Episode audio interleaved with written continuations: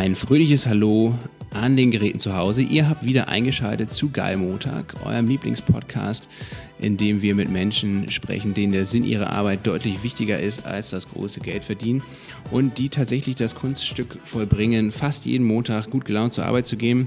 Und das tun sie in der Regel äh, deswegen, weil sie wirklich brennen für das, was sie tun, für ihre Arbeit, für ihre Aufgabe. Nicht im Sinne von Burnout zum Glück, sondern im Sinne von Leidenschaft. Und äh, das hat auch viel damit zu tun, an was sie arbeiten und äh, was sie für Unternehmen gegründet haben. Denn unsere Gäste sind äh, oftmals im Social Business und im Social Entrepreneurship Bereich unterwegs und wollen die Wirtschaft, wollen die Gesellschaft, wollen unser aller Zusammenleben auf unternehmerische Art und Weise positiv verändern. Und ähm, heute sind wir zu Gast an der Zeppelin-Universität in Friedrichshafen. Wir blicken hier auf den wunderbaren Bodensee, dahinter die Alpen. Es könnte nicht schöner sein, aber genug geschwärmt äh, von unserem Surrounding. Wir müssen natürlich auch noch ein bisschen schwärmen von unserem heutigen Gast und das ist Lara Schuhwerk von Beneto Foods. Ähm, Lara hat ein Unternehmen gegründet, das äh, Pasta aus Insektenmehl ähm, rausbringt und verkauft. Also nicht nur äh, entwickelt und produziert, sondern auch äh, vertreibt hier in Deutschland. Äh, die Pasta ist ähm, ja, sehr, sehr gesund und sehr nahrhaft, weil sie zu 40 Prozent aus Protein besteht, also deutlich leichter auch zu verdauen ist und gerade für Sportlerinnen und Sportler irgendwie ähm, ja, ein guter Snack ähm, für, für nach dem Sport ist.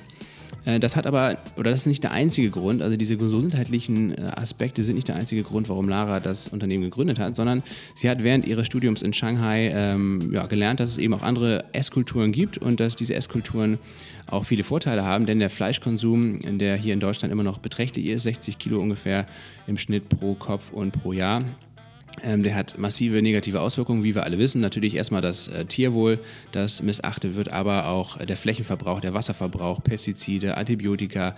Die Liste ließe sich ewig weiter fortführen. Ähm, also dieser Fleischkonsum und auch generell unsere westlichen Essgewohnheiten sind alles andere als nachhaltig oder gesund. Lara möchte das ändern und erklärt uns jetzt im Podcast, wie sie das mit Hilfe von Insekten äh, tun möchte. Wir sprechen aber auch mit ihr ähm, über die Erfahrung, die sie jetzt schon gemacht hat, hier im ländlichen Baden-Württemberg ein Unternehmen aufzubauen, äh, wie es auch vor allen Dingen ist, als Frau ein Unternehmen aufzubauen, dass eben leider noch viele, viele Barrieren da im Weg liegen äh, und Schwierigkeiten zu überwinden sind. Ähm, wir sprechen natürlich über ihr Crowdfunding, was sie gerade sehr erfolgreich mit über 16.000 Euro Einnahmen äh, abgeschlossen hat und auch ihren Plan, das Ganze, also ihr Unternehmen ohne Investoren, also als Bootstrapping, als sogenanntes Bootstrapping, ähm, aufzubauen. Also viele, viele spannende Themen hier im Podcast. Ähm, ihr könnt natürlich auch viel über ähm, ja, Insekten und über äh, die Möglichkeiten, diese Insekten auch zu essen lernen.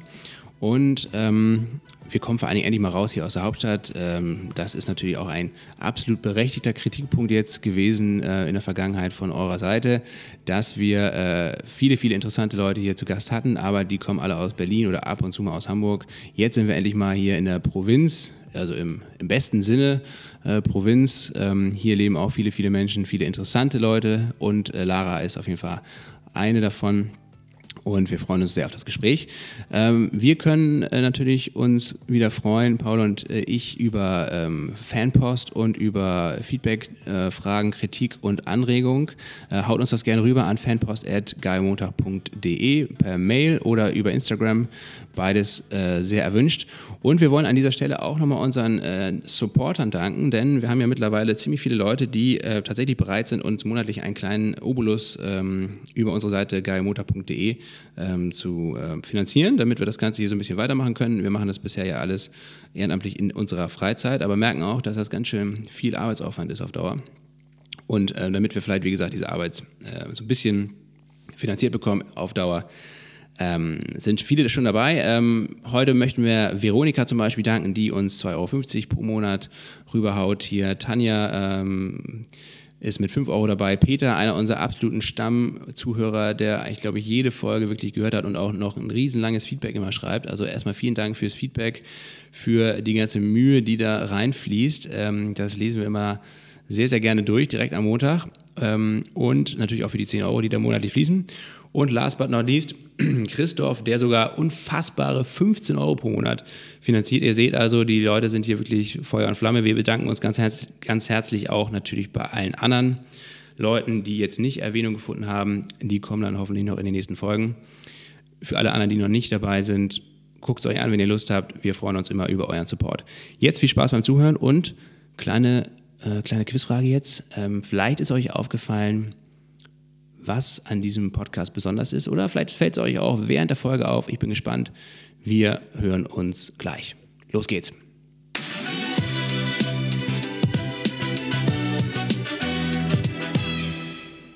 Hi Lara.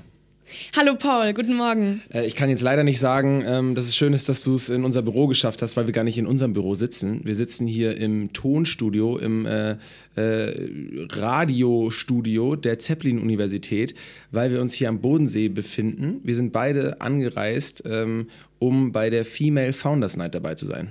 Genau, die war gestern Abend und es war ein voller Erfolg und richtig inspirierend. Wobei du ja gar nicht so weit anreisen musstest, richtig? Ja, wirklich. Also ich musste tatsächlich nur zwei Stunden anreisen. Für mich war es, glaube ich, die kürzeste Fahrt von allen Teilnehmern. Aber doch zwei Stunden? Ja, tatsächlich. Aber du, wo. Also ich habe Zwischenstopp äh, zu Hause gemacht in Singen mit meinen Eltern. Genau, da bin ich kurz eingekehrt, äh, haben wir kurz ein bisschen gefeiert über Benetos Erfolge und dann ging es äh, gestern eine Stunde nochmal hierher nach Friedrichshafen. Weil du wohnst gerade wo? Ich wohne gerade im Großraum Tübingen, im, im Raum Albstadt. Ja, okay. Und Singen liegt zwischen Tübingen und dem Bodensee? So, so ganz grob. So okay. ganz grob. Okay. Ähm, kurz nochmal äh, ein Wort zur Female Founders Night, ähm, weil es, glaube ich, wirklich ein, ein besonderes, äh, cooles äh, Projekt ist und hier wirklich aus aller Welt eigentlich Leute an den Bodensee jetzt gekommen äh, sind, um dabei zu sein. Ähm, wir haben gestern nämlich bei der Female Founders Night auch darüber gesprochen, ähm, warum das jetzt Female Founders Night heißt und nicht einfach nur Founders Night, weil es waren ja sowohl weibliche als auch eben männliche Gründer dabei. Hast du da für dich eine Antwort gefunden? Ähm, also ich glaube, für mich persönlich war dieses Event äh, total wichtig und die Message, dass es eben Females Founder Night war, hieß, äh, ist extrem wichtig dafür, um einfach aufzurütteln und zu sagen, hey, es gibt viel zu wenig Gründerinnen und lass uns doch einfach auch mal Frauen, ähm, die wahnsinnig tolle Geschichten hinter sich haben und tolle Unternehmen gegründet haben, lass uns die mal ins Rampenlicht stellen und auch irgendwie als Inspirationsquelle dienen. Und ich glaube, das hat die Female Founder Night unglaublich gut äh, geschafft. Ja, und äh, eine krasse Zahl wurde gestern auch gedroppt. Äh, weniger als 15 Prozent aller Gründer sind äh, Frauen. Ne? Das heißt, ähm, irgendwie nur jede neunte Gründung äh, wird eigentlich von der Frau durchgezogen. Und das ist natürlich schon echt erschreckend, oder? Ja, total, total. Also ich sehe es persönlich auch in meinem eigenen Umfeld, in meinem äh, Gründungsalltag. Ich habe eigentlich mit 99,9 Prozent Männern zu tun. Und wenn ich dann mal frage, okay, kann ich bitte mit dem Entscheidungsträger oder der Entscheidungsträgerin reden, sind es zu 100 Prozent immer Männer. Und ähm, das ist schade, weil ich würde total gerne mich mit Frauen auch austauschen, aber es gibt irgendwie keine. Auch wenige, die als Vorbildfunktion dienen. Aber auch eben dank der Female Fauna Night habe ich jetzt für mich wieder ein paar neue Vorbilder entdecken können. Ja, und tatsächlich gibt es auch gar nicht viele Events, die sich äh, um Female Founding oder Female Entrepreneurship eigentlich kümmern. Ähm, da haben die Mädels hier, äh, beziehungsweise die Jungs und Mädels hier ähm, an der ZU ähm, am Bodensee, äh, echt ein cooles Event auf die Beine gestellt, top organisiert, richtig geile Speaker und ich freue mich auch äh, im nächsten Jahr dabei zu sein. Ähm, so viel dazu. Jetzt wissen alle Leute, ähm, wo wir uns gerade befinden. Ähm, wir steigen trotzdem nochmal ein mit unseren berühmten Entweder-Oder-Fragen. Baden-Württemberg oder Berlin? Ich sage natürlich ganz klar momentan Baden-Württemberg. Ähm, ich komme selber hier aus Baden-Württemberg. Ähm, ich war ein paar Mal in Berlin zu Besuch. Die Stadt ist unglaublich toll, es ist wahnsinnig pulsierend und auch sehr inspirierend, aber ich glaube, eine Nummer zu groß für mich. Aber bist du Lokalpatriot? Nee, überhaupt nicht, aber ich gebe mich irgendwie mit den, mit den Gegebenheiten zufrieden. Das heißt, ich bin momentan ins Schwabeländle praktisch gezwungen, ähm, aus Grund meiner Partnerschaft und da versuche ich einfach das Beste draus zu machen. Und ich glaube, alles hat äh, Vor- und Nachteile. Ich spüre natürlich auch ganz stark die, die Nachteile jetzt auf dem ländlichen, in ländlichen Regionen. Äh, ich spüre deinen Akzent nicht. Ja, ich versuche ihn auch echt hart zu unterdrücken. Das kannst du ziemlich gut, aber du kannst auch richtig loslegen, oder was? Ähm, könnte ich, ja. Okay, aber das, das, klingt echt das unsexy. Müssen wir nicht, okay. ähm, Vegetarier oder Veganismus? Vegetarier. Mhm. Äh, Female oder Social Entrepreneurship? Ganz klar Social. Und ähm, Fliegen oder Grillen? Da ich natürlich im Insektenthema unterwegs bin, äh, deute ich jetzt Grillen einfach mal um in Form von äh, lecker, lecker Grillen. Mhm. Insekten natürlich. Cool. Ähm, wie sieht äh, ein normaler Montag bei dir äh, quasi bei Beneto aus? Magst du das mal ganz kurz sagen? Ein ganz normaler Montag, also kein einziger Montag sieht aus wie jeder Montag, ja. genau, wie der andere, danke. Ähm, es ist jedes Mal völlig unterschiedlich. Ich habe gar keine klassische Gründerroutine und auch keinen klassischen Alltag. Der Montag sieht eigentlich meistens so aus, ich gucke, dass ich zwischen sechs und sieben im Büro bin und äh, mit einem Kaffee mich auf, den, auf die gesamte Woche vorbereite, äh, plane, strategisch äh, überlege, okay, wa was gibt es zu tun, wo sind die Herausforderungen, was muss ich alles erledigen, damit ähm, alle Events und alle äh, To-Dos irgendwie gut sich umsetzen lassen. Aber es ist immer komplett unterschiedlich. Mhm. Äh, willst du mal ganz kurz sagen, wie groß dein Team ist? Ey, mein Team ist riesig. Und zwar genau ich. Ja, ich bin krass. nämlich die einzige One-Woman-Show und only female Founder of Benito Foods. Ja. Genau. Und dann hast du sozusagen noch ein paar Leute an der einen oder anderen Stelle, die dir dann irgendwie mal mit Finanzen vielleicht irgendwie unter die Arme greifen oder mit dem Produkt oder mit dem Sourcing äh, von, von, von deiner Ware. Oder wie sieht es aus? Also ich würde mal sagen, ich habe mir ein Team, ein externes Team ähm, zurechtgelegt. Also ich habe jemanden, den ich kontaktieren kann, wenn es um die Webseite geht. Ich habe meinen Experten zum Thema Grafikdesign. Ich habe jemanden äh, Steuer, Steuern und äh, Buchhaltung habe ich beispielsweise ausgelagert. Und so schaffe ich das eigentlich als, ich sag mal, als Dirigent alles äh, zu meistern irgendwie und das auch als, als One-Woman-Show. Ich bin tatsächlich ein riesengroßer Verfechter von dem Buch von, ähm, von dem Dr. Faltin äh, von Kopfschläg Kapital und der sagt ja eigentlich auch, man sollte sein Unternehmen in Komponenten aufbauen und versuchen einfach wie so, ja, wie ein Dirigent eigentlich das Orchester am Laufen zu halten. Und so schaffe ich es momentan natürlich äh, noch Beneto alleine aufzubauen. Aber man muss auch ehrlich sagen, es ist aus der Not heraus, ähm, bin ich als einzige Gründerin gestartet. Das heißt, ich möchte nicht lange alleine bleiben, weil ich möchte natürlich das Baby zum Fliegen bringen mhm. und skalieren skalieren und dafür brauche ich natürlich langfristig gesehen ein Team. Ja, und äh, ein Team brauchst du, aber ein Büro hast du schon. Und ich glaube, du hast auch ein besonderes Büro, ne? Du sitzt nicht bei dir irgendwie zu Hause in der Küche. Nee, das habe ich tatsächlich nach meinem Studium habe ich das probiert. Ich habe gedacht, ja gut, zum Gründen braucht man eh nur einen Laptop und ein Sofa, ne? Ja, Bullshit. Hat einfach mal überhaupt nicht funktioniert. Also äh, zwei Monate habe ich das aus, ausgetestet und mir ist einfach die Decke auf den Kopf geflogen und ich habe mich selber nicht mehr ausstehen können. Also wenn man so 10, 12 Stunden am Tag nur mit sich beschäftigt ist, boah, das ist echt unglaublich anstrengend. Und ähm, es hat überhaupt nicht funktioniert. Ähm, schlussendlich bin ich, habe ich einfach mal Google gefragt, so Google, hey, ich bin hier im ländlichen Raum unterwegs, wo kann man hier als Gründer Fuß fassen? Und äh, die erste Antwort war tatsächlich die Technologiewerkstatt Albstadt. Das ist eine Art äh, städtisches Coworking Space für Startups und äh, die haben mir praktisch ein Dach über dem Kopf und einen Schreibtisch äh, zu, zur Verfügung gestellt. Ähm, da ich mir die Büromiete nicht leisten kann, äh, sitze ich tatsächlich auf dem Flur. Also ich bin sozusagen der Flurfunk in der Technologiewerkstatt. Das ist auch ganz praktisch, weil man sehr, sehr viel mitbekommt auf dem Flur und immer Gesprächsthema ist für jeden, der reinkommt. Und ähm, die haben mich im Endeffekt so ein bisschen in dieses Business-Netzwerk in Albstadt eingebettet, dass mhm. ich einfach, weil ich hatte am Anfang überhaupt kein Netzwerk da, keine Freunde, keine Businesspartner, nichts. Und durch das Einbetten in dieses Netzwerk, in dieses Unternehmernetzwerk, ähm, wurde ich, habe ich, glaube ich, einfach Fuß gefasst und das war sehr hilfreich. Da gibt es auch andere Gründer? Ähm, es hat Unternehmen, die sind so zehn Jahre alt, würde ich mal behaupten, die belegen, würde ich mal behaupten, 80 Prozent der Technologiewerkstatt. Die müssen jetzt aber auf nächstes Jahr tatsächlich auch raus und Junggründern wie mir Platz machen. Ähm, die Sache ist, es, ja, es wäre Platz für Gründer da, aber es gibt einfach zu wenig Gründer. Mhm. Und ich bin tatsächlich auch die einzige äh, weibliche Gründerin, die in dieser Technologiewerkstatt drin sitzt.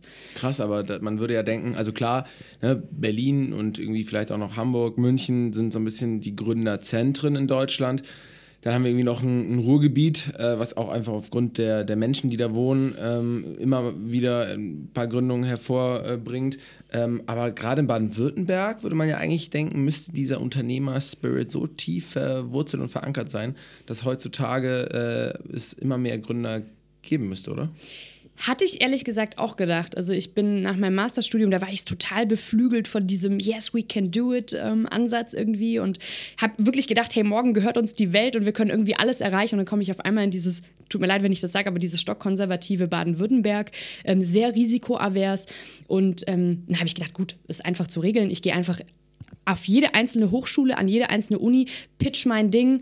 Äh, reiß die Leute mit und, und schau, dass ich ein Team zusammenbringe. Da habe ich wirklich vier Monate drauf verschwendet ich muss leider Gottes sagen, verschwendet, weil ähm, sich kein einziger Studierender oder ich, ich habe nicht einen Prakti gefunden in der Zeit. Ähm, ich würde mal behaupten, klar, man kann den Fehler bei sich selber suchen. Vielleicht kann ich zu wenig begeistern, das kann natürlich auch sein, aber wenn ich tatsächlich in, in tieferen Exkurs mit den jungen Menschen gehe, heißt es halt einfach, ja, wieso sollte ich denn gründen, wenn hier in der Region die Hidden Champions sitzen? Also gibt es wirklich Unternehmen, die sind Weltmarktführer in ihrer Nische drinne bei uns im Schwabenland und die zahlen gut. Ziemlich Sicher, viele davon. Ja, ne? genau, sicherer Arbeitsplatz. Ähm, da ist natürlich Startup völlig unattraktiv, weil meine Chefin von Beneto, also ich, äh, zahlt verdammt schlecht. Ne? Mhm. Ähm, das ist halt in einem Startup am Anfang so. Und wenn man dann halt mit großer Lernkurve kommt, das ist halt irgendwie nicht so attraktiv für junge Menschen anscheinend. Hm, okay. Ähm, Und äh, bevor wir jetzt wirklich zu Beneto kommen, eine Frage noch, weil es ist wirklich besonders. Die meisten äh, Leute, mit denen wir sprechen, sind natürlich dann auch eben beheimatet in Berlin und haben ihre Büros da oder in Hamburg oder in München oder in Frankfurt. Ähm, und du bist, glaube ich, wirklich die erste, ähm, die wir in unserem Podcast haben, die mal wirklich in der ländlichen Region ähm, gründet und arbeitet. Deswegen ist es super spannend. Und äh, Baden-Württemberg, ja wie gesagt, eigentlich kein strukturschwaches äh, Bundesland. Also du hast es schon gesagt, viele Hidden Champions, viele sehr, sehr starke Mittelständler. Ähm, viele, man hat auch viele größere Unternehmen hier. Man würde ja eigentlich denken, wenn du jetzt äh, eine Gründerin bist, die in Baden-Württemberg ist und es gibt generell wenig Gründer und dann aber wahrscheinlich auch noch weniger Gründerinnen, das haben wir auch vorhin gehört an der, an der mhm. Zahl, ähm, dann hast du vielleicht so eine coole Standalone-Position, dass ähm, dir vielleicht ganz viel zufällt, weil alle Leute dann eben halt dich unterstützen wollen oder du so ein bisschen so der, der Gründerstar in der Gegend bist, vielleicht auch davon stark profitieren kannst. Hast du das auch erlebt? Ähm, ich glaube, man muss tatsächlich die Region erstmal wachrütteln, dass man überhaupt existiert. Ähm, weil man ist selber so in seiner eigenen, ich sag jetzt mal, Beneto-Bubble drin und man denkt, hey, ich beschäftige mich 24-7 mit dem Thema, die Welt muss doch wissen, dass es mich gibt. Aber äh, Pustekuchen, äh, das mhm. ist halt einfach nicht so der Fall. Das heißt, ähm, ich habe wirklich die erstes, erste halbe Jahr so viel Zeit damit äh, verbracht, Reichweite zu generieren. Einfach mal ähm, zu sagen, hallo, hier bin ich, äh, mich gibt es und ich habe die Vision und ich kämpfe daran. Und ich glaube, das entwickelt sich tatsächlich jetzt erst langsam, weil ich wirklich mittlerweile sehr viel Reichweite ähm, bewirke. Ich habe jetzt auch eine Crowdfunding-Kampagne hinter mir und habe wirklich wahnsinnig viel Traction ähm, auch erreicht auf meiner Webseite, auf der Landingpage und äh, erscheine sozusagen fast momentan wöchentlich in irgendeiner Zeitung. Also es, dieser Ball, der kommt so langsam ins Rollen. Aber bis man den erstmal ins Rollen bringt, ist es ein unglaublich harter Kampf. Es gehen auch viele Türen zu, weil man tatsächlich auch als Female Founder, ich muss es leider sagen, am Anfang wird man ein bisschen belächelt und sowieso mit so einem polarisierenden Thema wie äh, meinem, ich behandle ja Insektenproteine als das Zukunftsfood äh, für 2050. Ähm, da wird man einfach belächelt. Und ja, komm, das ist eh nur ein Hirngespinst und jetzt mach doch mal was Anständiges. Es ist verdammt hart, aber ich glaube, es kommt so langsam ins Rollen. Mhm. Und bevor wir über das sprechen, was rollt, mh, mm, will ich mal wissen, was du vorher gemacht hast. Also du hast schon gesagt, du kommst aus Baden-Württemberg bist wahrscheinlich ganz normal zur Schule gegangen, hast wahrscheinlich dein Abi gemacht, ja, davon würde ich ausgehen. Und äh, wo hast du studiert? Ähm, ich habe tatsächlich nie in Deutschland studiert. Ich habe in, in der Universität St. Gallen in der Schweiz studiert. Da habe ich meinen Bachelor. Ziemlich gute Business-Uni. Oh ja. Die hat auf jeden Fall einen ziemlich guten Ruf, ne? Ja, also richtig gut. Also wirklich Top-Universität, da kann ich nichts drüber kommen lassen. Großartig. Nur ich habe damals tatsächlich den Fehler gemacht, ich habe den völlig falschen Fokus gesetzt. Ich habe immer noch gedacht, weil ich ein saugutes Abi hingelegt habe, ich bin so ein klassischer Strebertyp. So, oh, Vokabeltest lief so schlecht und danach war es halt eine 1 bis 2 oder so. Was für ein Abi hattest du denn? ich hatte ein Abi von 1,2. Das ist ziemlich gut. Ja, ich war so ein richtiger Streber und konnte mich über ein 1,2 Abi auch überhaupt nicht freuen, weil ich eigentlich so ein 1,0 Abi äh, also im, warst, im Sinn hatte. Ja, du, warst, du warst jetzt nicht diejenige unbedingt oder derjenige, also diejenige, die überhaupt nicht lernen musste, weil sie einfach so ein krasses Genie ist und dir, dir ist alles zugeflogen, sondern du hast auch wirklich dafür gearbeitet. Offensichtlich bist du also auch recht intelligent, ja, aber äh, du hast auch dafür diszipliniert gearbeitet. Boah, ich bin überhaupt kein Superbrain, ich bin einfach nur wahnsinnig fleißig. Also ja, krass, ich würde sagen, ist doch fast noch cooler, weil das hast du dir verdient. So ein Superbrain, das fliegt einem ja zu. Also das hat man ja oder man hat es nicht.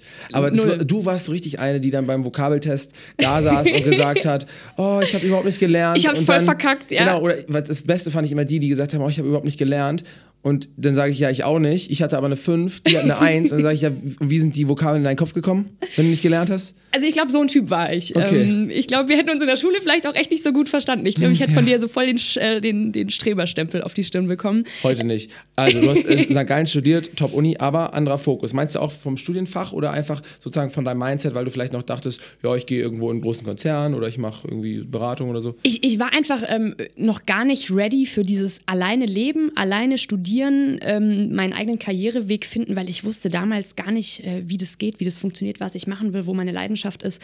Und ich habe eigentlich gedacht, eben getriggert von der Schule, dass es irgendwie nur um Noten und um Leistung geht, habe ich einfach den Fokus nur auf Lernen gelegt und auf gute Noten. Und das war im Nachhinein, würde ich das wirklich jedem Studenten empfehlen, komm, nach den Noten kräht nachher kein Hahn danach. Schau, dass du netzwerkst, schau, dass du dir guten Freundeskreis aufbaust. Ähm, Leute, die smarter sind als du selber. Schau, dass du in Initiativen reingehst und, äh, keine Ahnung, dem Marketing- oder Consulting- oder Rhetorikclub beitrittst. Äh, guck, dass du da eine Vize- oder eine Präsidentenposition kriegst. Sowas hätte ich machen müssen. Und da habe ich leider Gottes den falschen. Ähm, den Klingt falschen aber richtig karrieristisch, finde ich. Wenn du so sagst, so, ja, schau, dass du beim Rhetorikclub Präsident wirst und dass du dir Freunde aufbaust. Also sehr, sehr utilitaristisch eigentlich.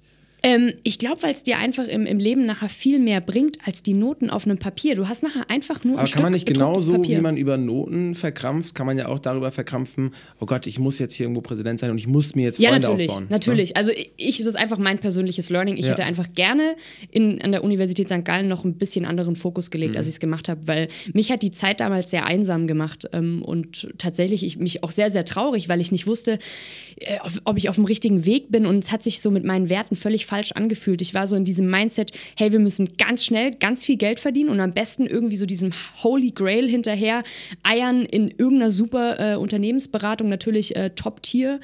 Und das war, das hat sich überhaupt nicht richtig angefühlt für mich und das hat mich damals sehr, sehr traurig gemacht, bis ich dann schlussendlich über meinen Aufenthalt in China und dann schlussendlich über meinen Master in Frankreich tatsächlich in Anführungsstrichen meine Leidenschaft gefunden habe. Ja, weil wir haben ja gestern schon mal miteinander gesprochen und du hast gesagt, nachdem du den Abschluss in St. Gallen gemacht hast, hast hättest du dich niemals bereit gefühlt zu gründen. Ja? Never, Und ja. du hast ja jetzt auch gerade gesagt, du hast irgendwie vielleicht einen Fokus gelegt, wo du sagst, hm, hat noch nicht ganz gepasst.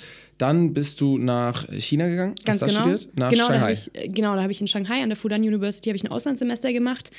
Und äh, weil mir das einfach so gut gefallen hat in China, einfach so dieser 180 Grad Perspektiven- und Kulturwechsel, was mich wahnsinnig beflügelt hat und was mir meinen Horizont extrem erweitert hat, wollte ich einfach nochmal, ähm, ja, doing business in China nicht nur studieren, sondern tatsächlich auch mal erleben und tatsächlich auch arbeiten. Und dann anschließend aber einen Master in Frankreich gemacht, richtig? Genau, also nachdem ich dann in Hongkong in einem Startup gearbeitet hatte, dann hatte ich nachher ungefähr ein Jahr in China hinter mir, bin ich dann nochmal zurück nach Deutschland, habe mich kurz gesammelt, so wo geht die Reise weiterhin und dann war eigentlich ziemlich schnell klar, dass ich nochmal eine andere Challenge haben möchte, nochmal ins kalte Wasser springen möchte und out of the comfort zone gehen möchte und irgendwo im Ausland studieren möchte. Ich hatte eigentlich sogar weitergedacht, also weg von Europa, nur dann habe ich meine große Liebe kennengelernt und dann ist es halt doch Europa geworden und dann äh, war halt der Kompromiss äh, Frankreich, Nordfrankreich, genau. Okay, dann erstmal Glückwunsch dazu. Das ist schon mal, schon mal die halbe Miete, äh, die große Liebe kennenzulernen.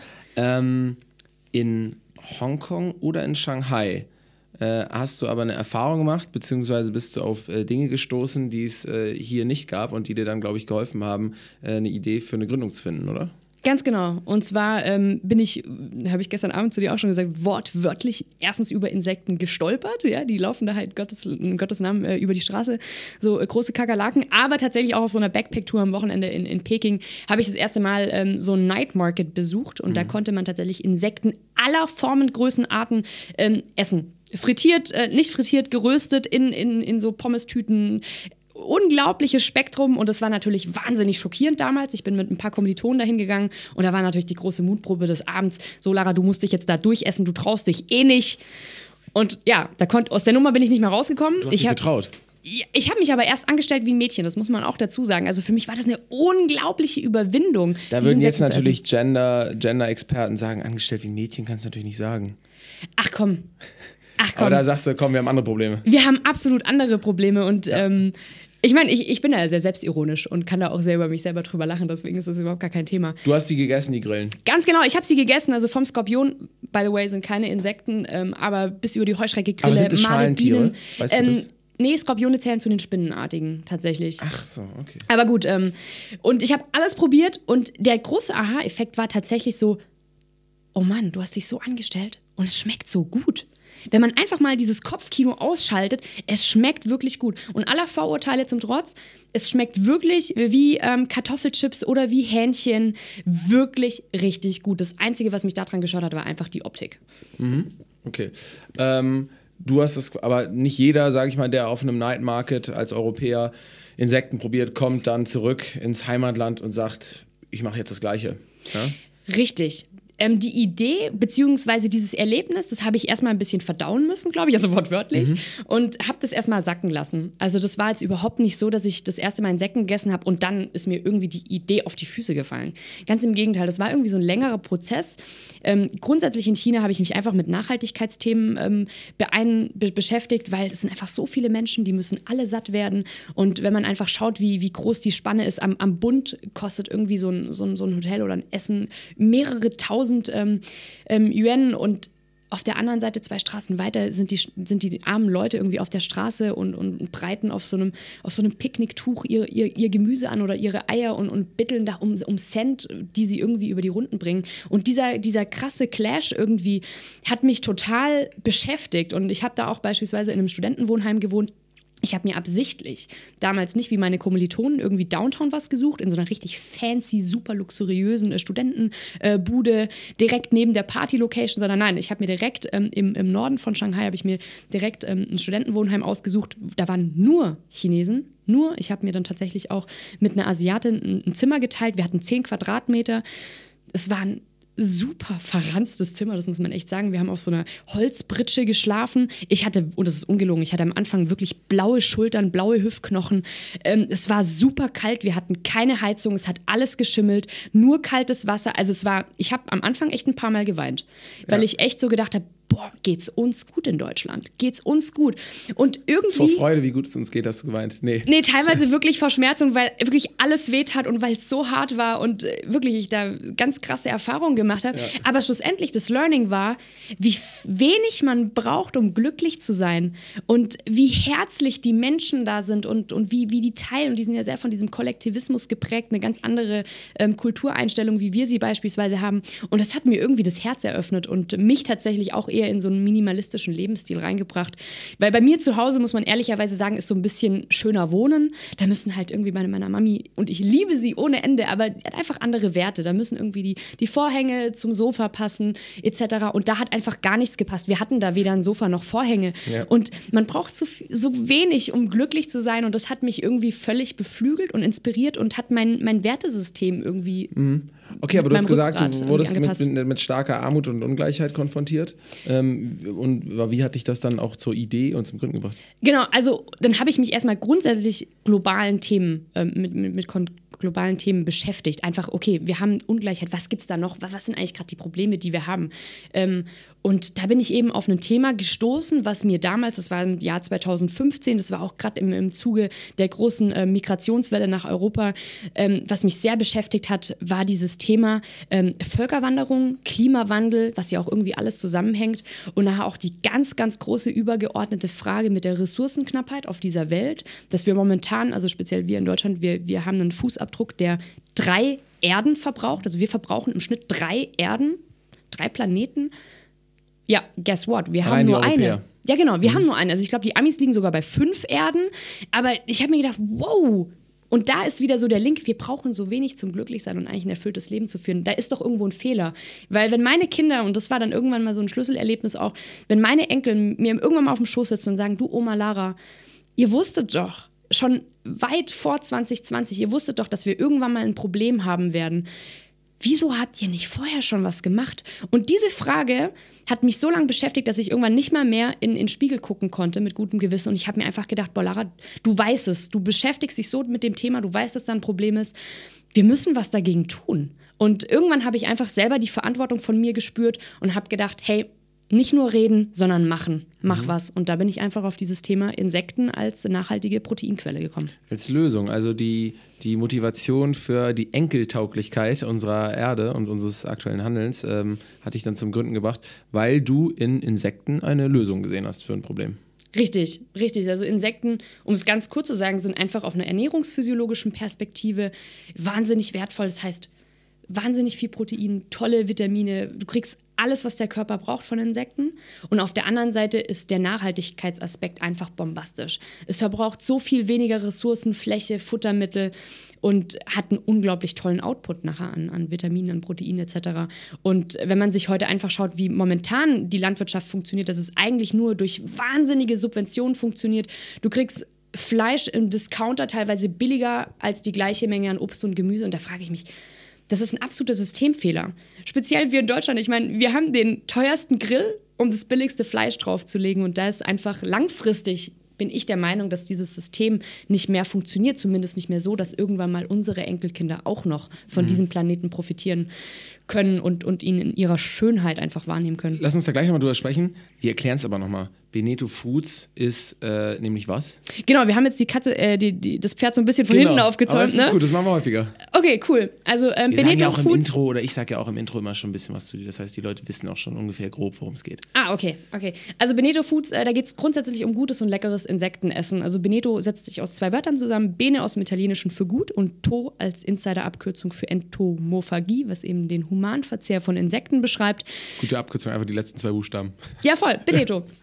So, und ähm, im Endeffekt geht es darum, wir ähm, entwickeln, produzieren und vertreiben ähm, hochproteinhaltige Lebensmittel auf Basis jetzt von Grillmehl. Also ich habe mich auf die Grille spezialisiert, weil die einfach der Proteinbooster unter den Insekten momentan ist. Deswegen auch das lustige Wortspiel bei den Entweder-Oder-Fragen Grillen oder Fliegen. Bingo! Jetzt lösen wir es auf. Okay, super. Ganz genau.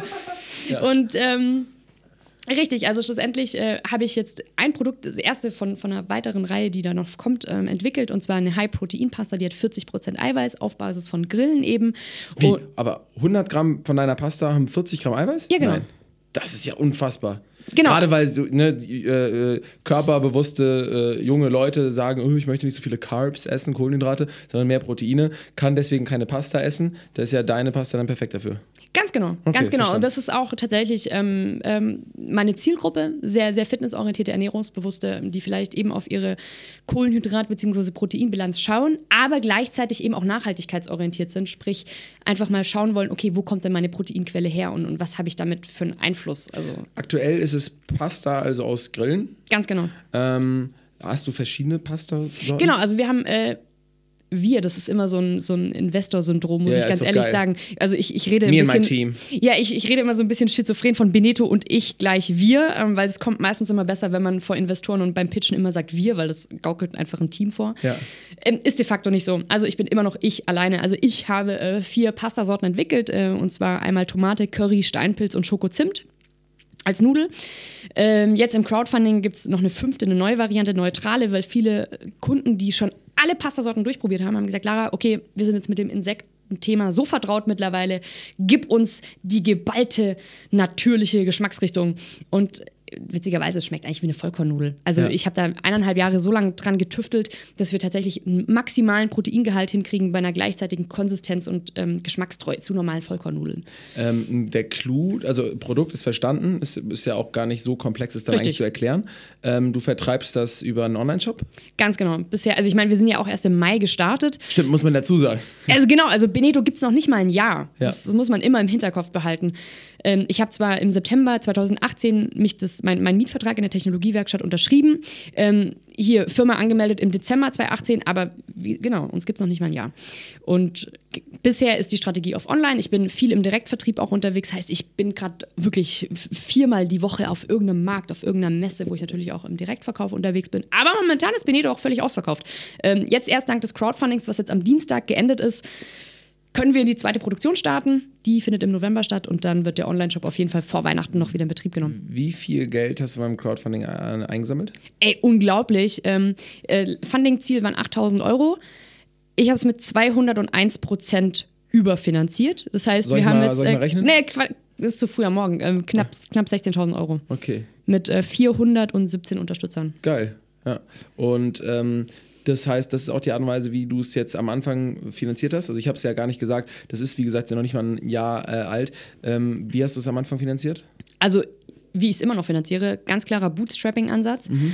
Ähm, heißt selber selber zahlen. Ja, Ganz schauen, genau, das heißt selber. Ja, aber es heißt auch irgendwie mit dem Minimum, was man zur Verfügung hat, ja. das Maximum rausholen. Und ich glaube, durch diese Notlage in Anführungsstrichen ist, also entscheidet man ganz anders trifft man Entscheidungen ganz anders. Du musst wirklich abwägen, okay, was ist wichtig, was ist nicht wichtig.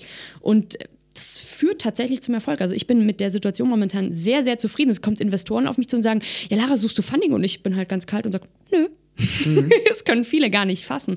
Aber ähm, natürlich ist die Frage auch, wie mein Kühlschrank voll wird. Ähm, und das ist einfach die knallharte Gründerwahrheit. Ich gehe drei bis viermal abends zusätzlich zu meinem Fulltime Beneto-Job noch Kellnern. Das heißt also, wenn ich 100 Stunden die Woche arbeite, ist das teilweise sogar wenig. Also ich habe nicht Boah. mehr wirklich viel Freizeit. Ähm, ich bin auch froh, dass ich meinen Freund noch habe. toi, toi, toi. Es ist wirklich anstrengend. Aber ich weiß eben, wofür ich kämpfe und deswegen treibt es mich auch jeden einzelnen Morgen wieder aus dem Bett. Ja, und äh, was aber nicht so, also wir haben ja gesagt, das Produkt an sich zu erklären, ist vielleicht gar nicht so ultra komplex. Ähm, was ich mir aber vorstelle, was ein bisschen komplexer ist, ist ähm, so ein bisschen so das Sourcing, also deine Produkte dafür zu bekommen, dass du überhaupt dein, dein, deine Pasta machen kannst. Weil wenn ich jetzt irgendwie eine normale Pasta machen würde, dann könnte ich wahrscheinlich einfach in den Großhandel gehen und sagen, hier Leute, einmal bitte 500 Kilo Mehl und äh, wenn es Eiernudeln sind, noch ein paar Eier und hier ein bisschen Zucker oder was auch immer in Pasta reinkommt. Ähm, kann man das auch so machen mit äh, Grillen? Nee, ist wirklich nicht so einfach. Also mir da tatsächlich mein Netzwerk aufzubauen an, an Lieferanten, auch vor allem an vertrauenswürdigen Lieferanten, die auch zu meinem Wertesystem hinter Benedo passen, das war tatsächlich schwierig. Und ich würde mal behaupten, dieser Prozess ist auch noch lange nicht abgeschlossen, weil sich der Markt momentan... Das klingt aber so, als ob es gerade auf dem Insektenmarkt so viele, so viele dodgy, komische Leute gibt, die dann so in einem schwarzen Mantel zu dir kommen, ihren Mantel aufmachen und sagen, hier, willst du ein paar Grillen? Oder willst du ein paar Maikäfer? Es tut sich unglaublich viel. Und man muss auch, wie ich finde, tatsächlich auch irgendwo so ein bisschen die Streu vom Weizen trennen. Äh, die, heißt das so? Spreu, Die Spreu? Nicht Streu. Streu? Okay, ich krieg's gerade überhaupt nicht auf die Kette. Es ist viel zu früh am Morgen. Die, die Female Founder Night war einfach viel zu eindrucksvoll und hat mir viel zu viel Schlaf geraubt. Ähm, also ihr wisst alle, was ich meine. Man muss einfach ähm, so ein bisschen aussortieren, was wirklich gut ist und was nicht gut ist, weil es gibt momentan einfach, es gibt keine Regularien, es gibt äh, wenig Qualitätssicherung. Man muss wirklich ganz genau aufpassen, mit was gefüttert wurde, mit was nicht, weil man kann auch sehr viel Schmuder mittreiben. Ähm, Und du hast, glaube ich, aber irgendwo mal, oder gestern hast du, glaube ich, sogar gesagt, dass es irgendwie auch illegal ist. Ja, sagen wir so, es ist eine verdammte Grauzone. Also es gibt in Deutschland, bis vor einer Woche gab es nicht eine einzige zertifizierte Speise-Insektenfarm in Deutschland, die zugelassen war. Ähm, also natürlich, es gibt viele Züchter, die für den Futtermittelbereich äh, produzieren. Also beispielsweise, wenn man jetzt so einen Heimtiermarkt reingeht, da kriegt man ja für die Reptilien immer in so Plastikdöschen Heuschrecken und Grillen. Sowas gibt es in Es Deutschland. ist bloß nicht geklärt, dass man daraus auch Sachen machen darf, die man an Menschen verfüttert. Genau, also da muss man tatsächlich, also diesen Zweig muss man ganz klar abgrennen. Also es gibt einmal eine Zuchtlinie bzw. eine Produktionslinie für Futtermittel, sprich für deine Reptilien, für, für Hühner, weiß der Kuckuck. Und es gibt eine, eine ganz abgetrennte, gesonderte, mit ganz speziellen Auflagen ähm, geregelte Linie für eben den Humanverzehr. Und das ist ganz wichtig, dass man das trennt, weil da sind ganz andere Hygieneschritte notwendig, da sind andere Futtermittel äh, notwendig. Das heißt, wir müssen einfach nachher ein Lebensmittel produzieren, was für den menschlichen Konsum einfach geeignet ist. Und das, diese Industrie ist gerade im Entstehen. Und ich freue mich, dass ich da teilweise auch ja, einen Fuß in der Tür habe, weil ich da tatsächlich auch Pionierarbeit mit leiste, dadurch, dass wir eben die erste vollautomatisierte Grillenfarm in Süddeutschland aufbauen. Ähm, ja, das, das einfach mitzugestalten. Und das ist einfach das Tolle am Gründertum. Du kannst dich in deinem Leben entsch entscheiden, ob du gestaltet wirst oder selbst gestaltest. Und ich entscheide mich eben für Letzteres und das macht unheimlich viel Spaß. Obwohl es ähm, nicht so leicht ist, wenn du sagst Graubereich, ne, dann weil, denkt man ja auch, huch, ja, nicht, dass hier jetzt das Gesundheitsamt irgendwie mal bei mir steht oder so, oder ne, wenn, wenn, wenn du dir einfach nicht sicher bist, was für Regularien es gibt, weil es vielleicht auch noch gar nicht geklärt ist. Ähm, äh, es ist nicht immer ganz einfach. Wir hatten, ich, du hast es wahrscheinlich nicht gehört, du hast ja gesagt, du hast mal in unseren Podcast reingehört. Ähm, wir haben ein, hatten eine Folge mit Laura Zumbaum und Laura Zumbaum ist die Gründerin von äh, Selo Soda und die machen quasi ein Erfrischungsgetränk am Anfang aus der Kaffeebohne, mittlerweile aus der Kaffeekirsche, weil, das ist auch richtig geil, weil ich vertrage ja leider kein Koffein, aber für Leute, die das äh, Koffein mögen ähm, und nutzen, ähm, ist es super, weil hat relativ wenig Kalorien, schmeckt richtig gut und hat sozusagen auch aufgrund dessen, dass es mit der Kaffeebohne früher und jetzt mit der Kaffeekirsche gemacht wurde, äh, auch eben Koffein. Und ähm, da war es aber so, dass sie es halt am Anfang einfach aus der Kaffeebohne gemacht haben. Und als dann so vermuten wir, äh, die Lebensmittelindustrie auch mitbekommen hat, ah, hier gibt es ein neues Produkt, das ist ganz cool. Ähm, stand irgendwann, ich weiß gar nicht, das, nicht das Bundeskriminalamt, aber äh, äh, doch vielleicht sogar das Bundeskriminalamt, ich weiß es gar nicht, in ihrem Büro und hat alle Sachen konfisziert und gesagt, so, Moment mal, Sie verstoßen hier gerade gegen EU-Regularien, äh, weil Produkte erst irgendwie 10 oder 20 Jahre auf dem Markt sein müssen, damit die getestet werden und dann auch zugelassen werden für eine industrielle Fertigung und einen Abverkauf in der EU. Und solange das nicht gewährleistet ist, äh, darfst du es halt eben nicht verkaufen. Ja? Ist ja ähnlich so in Amerika, da kannst du einfach Chiasamen kaufen ja? und machst es halt. Und in Deutschland steht ja auf jeder Chiasamenpackung drauf, äh, bitte nicht mehr als zwei Löffel am Tag, weil wir haben noch nicht Langzeitfolgen von äh, Chiasamen getestet. Ähm, also es gibt viele andere Sachen, äh, egal ob Pflanzenschutzmittel, WLAN-Strahlung oder sonstige Sachen, die, die werden einfach gleich erlaubt, ja, aber bei Chiasamen sozusagen sind wir immer ein bisschen vorsichtiger. Und genauso halt eben auch bei der Kaffeekirsche. Deswegen sozusagen am Anfang Kaffeebohne, dann haben, hat Laura einfach gesagt, ja gut, dann mache ich das mit der Kaffeekirsche, weil das ist sozusagen nur irgendwie, glaube ich, so ein Abfallprodukt mhm. dann eben mhm. äh, vom, von dem Kaffee. Und ähm, ja, die ist auch eine extreme Expertin einfach, was diesen ganzen Food-Bereich angeht, wie man das alles aufbaut, weil die war vorher bei My, My, My, My Müsli, äh, hat da super viel Erfahrung gesammelt und das wäre auch auf jeden Fall mal interessant, glaube ich, wenn ihr euch äh, unterhaltet. Egal, jetzt haben wir es geklärt. Es gibt einen äh, riesen Graubereich da in, in, im Bereich Insekten. Ja. Ähm, und äh, trotzdem ist es so, dass du es schaffst, eben deine, deine äh, Materialien äh, pünktlich immer zu bekommen, oder? Oder ist das der Grund, wieso du gerade ausverkauft bist? Also der Grund, wieso ich ausverkauft bin, ist einfach der, ich habe am Anfang mir ein Ziel gesetzt. Ich habe gesagt, okay, ich produziere die erste Charge aus eigener Tasche, weil klar, am Anfang muss man selber investieren und schau mal, wie es läuft. Wie, ich's, wie, wie reagiert der Markt, wie reagiert meine Zielgruppe? Ähm, Kriege ich, krieg ich meine Produkte verkauft? Wie kommen sie an? Und ich habe das ganz, ganz stark am Konsumenten getestet und, und natürlich mitverfolgt. Und was ich nicht gedacht hatte, ist, dass ich nach drei Monaten ausverkauft bin. Mhm. Das hatte ich wirklich nicht vermutet. Und das ist natürlich ein super gutes Feedback für mich. So, und daraufhin habe ich. Was hieß denn das überhaupt? Also, wie, viel, wie viele Kilo? 700, 750 Verpackungen mhm. habe ich verkauft. Alleine in drei Monaten. Ich meine, klar, große Startups oder, oder große Unternehmen, die lachen über die Zahl, natürlich. Ja, aber für mich, ja. für mich am Anfang sind 750 Verpackungen, die musst du erstmal an den Mann bringen. Also, ja. das waren einige Kilo im, im, im dreistelligen Bereich einfach. Ja. Und die habe ich unter den Mann gekriegt. Und dann war natürlich die Frage, okay, wie kriege ich ähm, die, die zweite Produktion vorfinanziert? Weil leider Gottes im Food-Bereich ist es ja immer ein Vorfinanzierungsgeschäft, bis dann irgendwann mal ganz, ganz, ganz weit später irgendwann der Umsatz dann mal zu dir kommt. So, und dann habe ich mich eben in diesem Crowdfunding-Wettbewerb äh, von Start in Food auf Start Next äh, beworben, damals schon im Mai mit weiser Voraussicht. ja, man muss immer ein bisschen strategisch denken. Und damit, mit dem erfolgreichen äh, Finale meiner Crowdfunding-Kampagne jetzt am Dienstag, ist eben die zweite Produktion von Benito gesichert.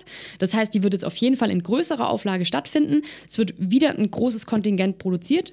Und dann schauen wir mal, wie es weitergeht. Äh, und dann hoffe ich natürlich, dass diese Zyklen zwischen den einzelnen Produktionsterminen, dass die natürlich immer kürzer werden, dass wir irgendwann mal regelmäßig produzieren können. Mhm. Und das ist halt dieser Bootstrapping-Ansatz. Ne? Du, hast, du hast gestern auch gesagt, dass du, ähm, wir haben ja uns auch über soziales Unternehmertum unterhalten und da hattest du mir gesagt, ja, eigentlich, also ich sehe mich mich gar nicht so als nachhaltige oder soziale Unternehmerin, äh, sondern in erster Linie mache ich irgendwie ein Produkt, was ich cool finde und ich war auch motiviert äh, aufgrund dann eben von der globalen Problematik, aber jetzt so im operativen Doing, wie man so schön sagt, also im, im, in, der, in der normalen Arbeit äh, jede Woche, äh, da sagst du, ist das für dich gar nicht so ein krasser Fokus. Und trotzdem ähm, hast du einen riesen Hebel oder hättest du einen riesen Hebel, wenn dein Produkt äh, häufiger gekauft werden würde, ähm, weil die äh, Ökobilanz äh, von deinem Produkt halt einfach ganz anders aussieht im Kontrast zu äh, ja, vergleichbaren anderen Produkten. Magst du das mal umreißen? Mhm, also eins muss ich klarstellen, ich glaube, ich sehe mich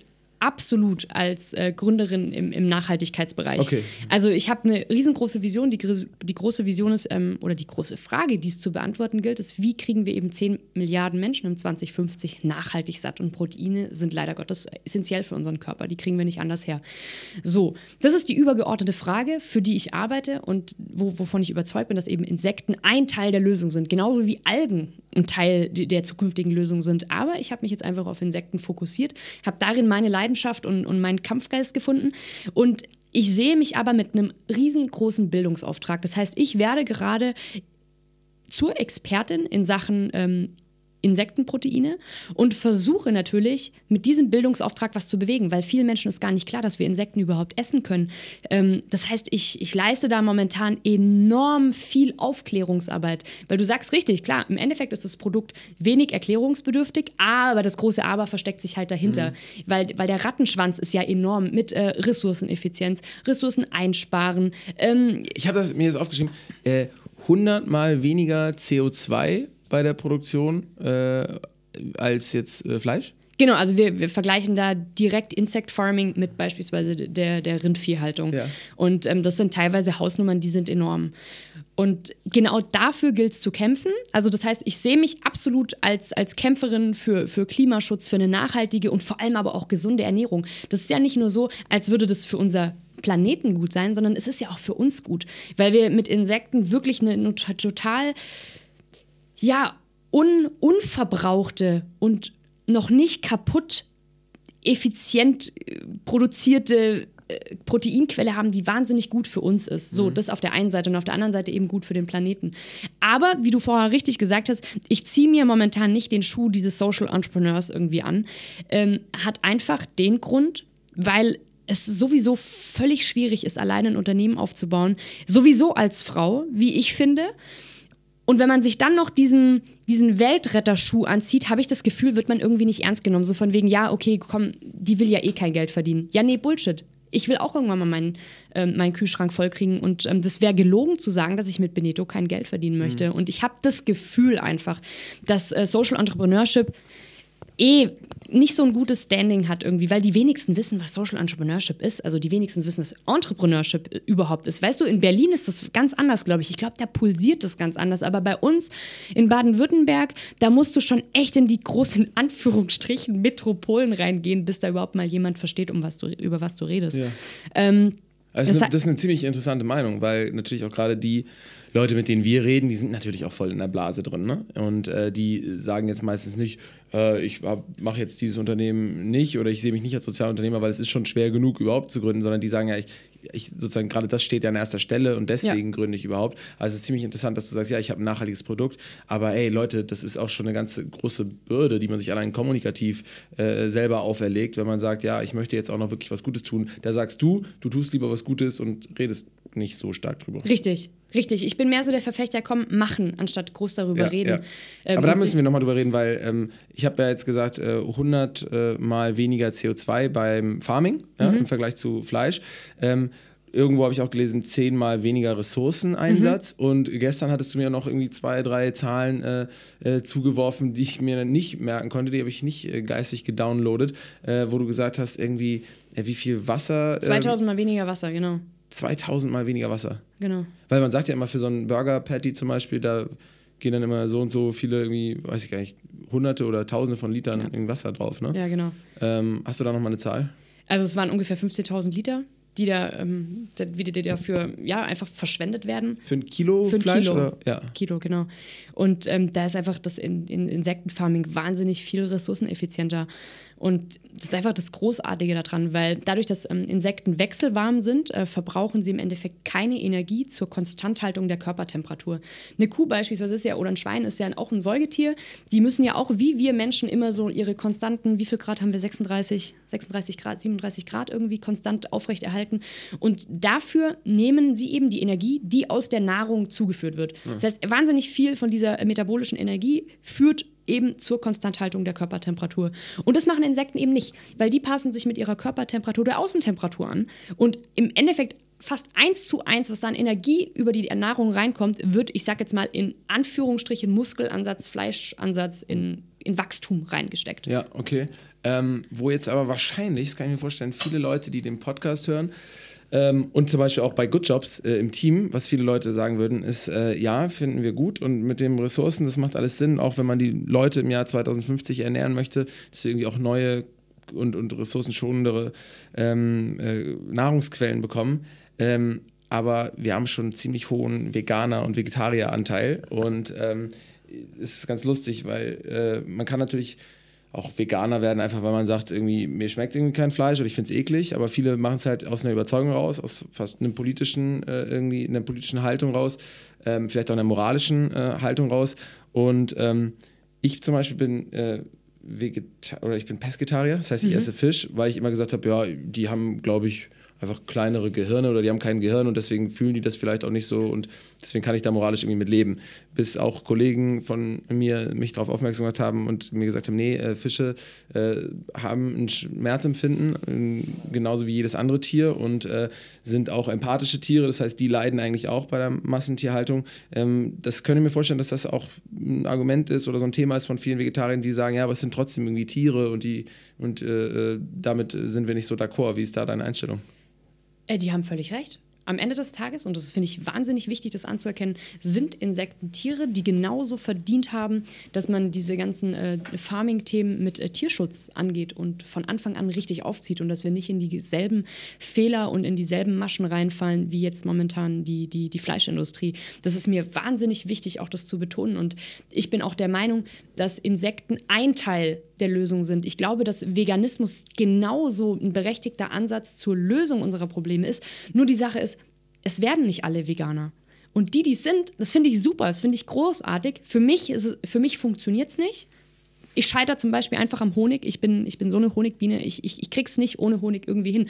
Das heißt, ich habe es tatsächlich lange ausprobiert, funktioniert für mich nicht und funktioniert für andere Menschen auch nicht. Und viele brauchen Proteine, viele wollen Proteine, viele wollen viele Proteine und wir brauchen sie am Ende des Tages. Vor allem eben Vitamin B12 ist ja auch so ein Thema, ähm, was, was ja, Vegetarier tatsächlich auch manchmal ein bisschen fehlt durch die vegane Ernährung. Insekten bringen sie wiederum, also dieses Vitamin B12, das ist ja auch immer ein super wichtiger Aspekt an den Insekten. Und Dadurch aber, dass Insekten einfach Schwarmlebewesen sind und eben keine Säugetiere, ist eben dieser, dieser Ansatz der Massentierhaltung bei Insekten komplett neu zu denken und in, in ganz anderen Sphären auch zu vergleichen. Und ich für mich persönlich kann das ethisch und moralisch vertreten, weil es sind einfach Schwarmlebewesen. Wenn du die jetzt beispielsweise in eine Offenstallhaltung schicken würdest, so ein Insekt so ganz alleine in so einer äh, Zuchtbox beispielsweise, das würde einfach kümmerlich sterben, weil, weil alle Synapsen am Körper sagen so, hey Buddy, du bist völlig alleine hier auf dieser Welt, ja. keiner will mit dir kuscheln, ähm, ja, geh mal mal sterben. Wobei, wobei ja beim ein Argument für den Veganismus oder Vegetarismus nicht unbedingt nur ist, dass man die Tiere nicht in Masse halten soll, sondern dass man sie auch gar nicht einfach umbringt. Ne?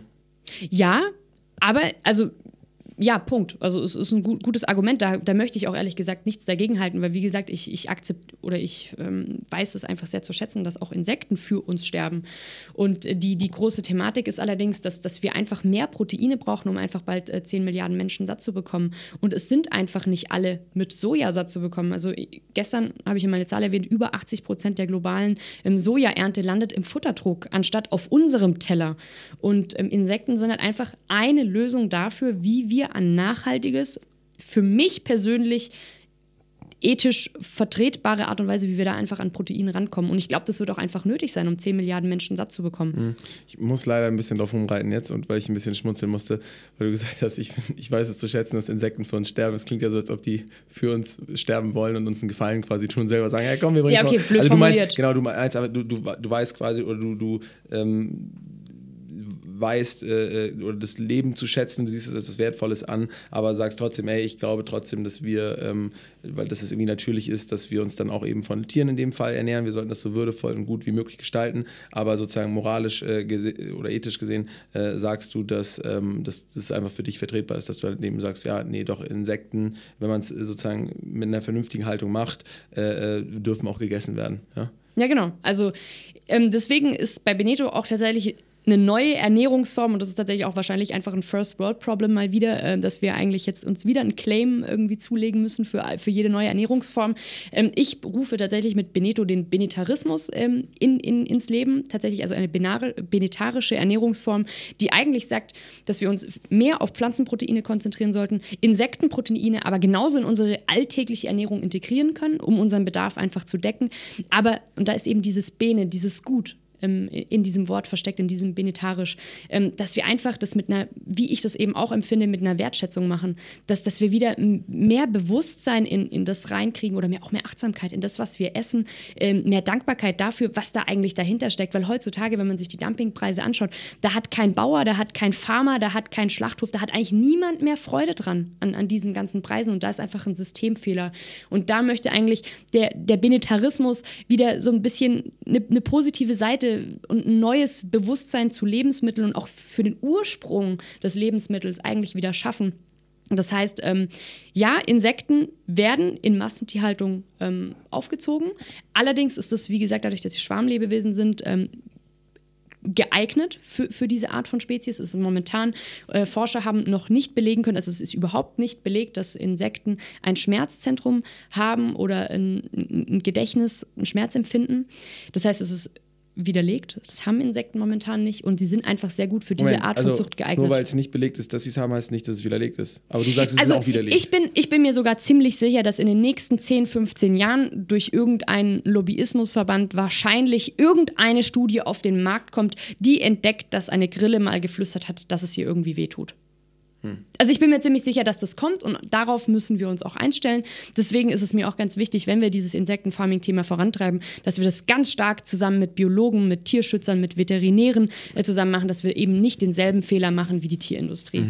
Und ähm, die große Idee ist ja eigentlich, dass wir auch mit, mit dem Insect Farming nicht in, in in Konkurrenz zu der menschlichen Ernährung stehen. Das heißt also, was meine ich damit? Momentan ganz viel Soja, was wir selber essen können, füttern wir den Kühen, um es dann wieder indirekt in unseren Kreislauf reinzubringen.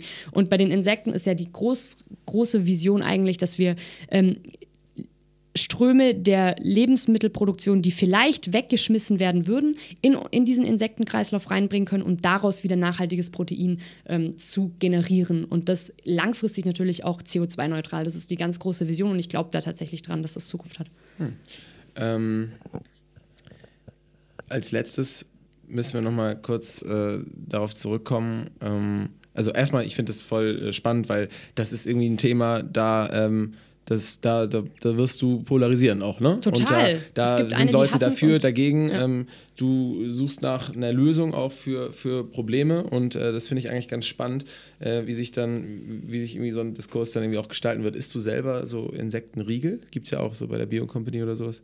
Ja, gibt's. Ähm, mir persönlich schmecken die einfach nicht, weil mir momentan der Dattelanteil bei den meisten Produkten einfach zu hoch ist. Ja. Und ähm, ich muss ehrlich sagen, also bevor ich, also klar, Riegel haben auch ihre Berechtigung, aber ich bin einfach nicht so der Snack-Typ. Das ist einfach so eine persönliche Entscheidung. Ich bin mehr so, ich, ich, ich finde das ganz klasse, wenn man einfach so einen Teller hat und so, eine, so ein Whole Meal halt einfach hat, so eine ganze Mahlzeit. Okay. Wie beispielsweise, es gibt Burger, Insektenburger, Insektenfalafeln, ähm, Insektenbrot und eben auch Beneto-Nudeln. Also sowas finde ich einfach super. Ich bin einfach nicht so der Riegeltyp. Ja, aber du weißt auch zu schätzen, dass die Regel für uns sterben. Total, total, Ja, weil am Ende des Tages ist es ein Tier. Und das ist einfach ganz wichtig in der Debatte, einfach, nee. schlussendlich. Ähm, so, jetzt sind wir, das haben wir eingangs gesagt, äh, hier bei der Female Founders Night gewesen.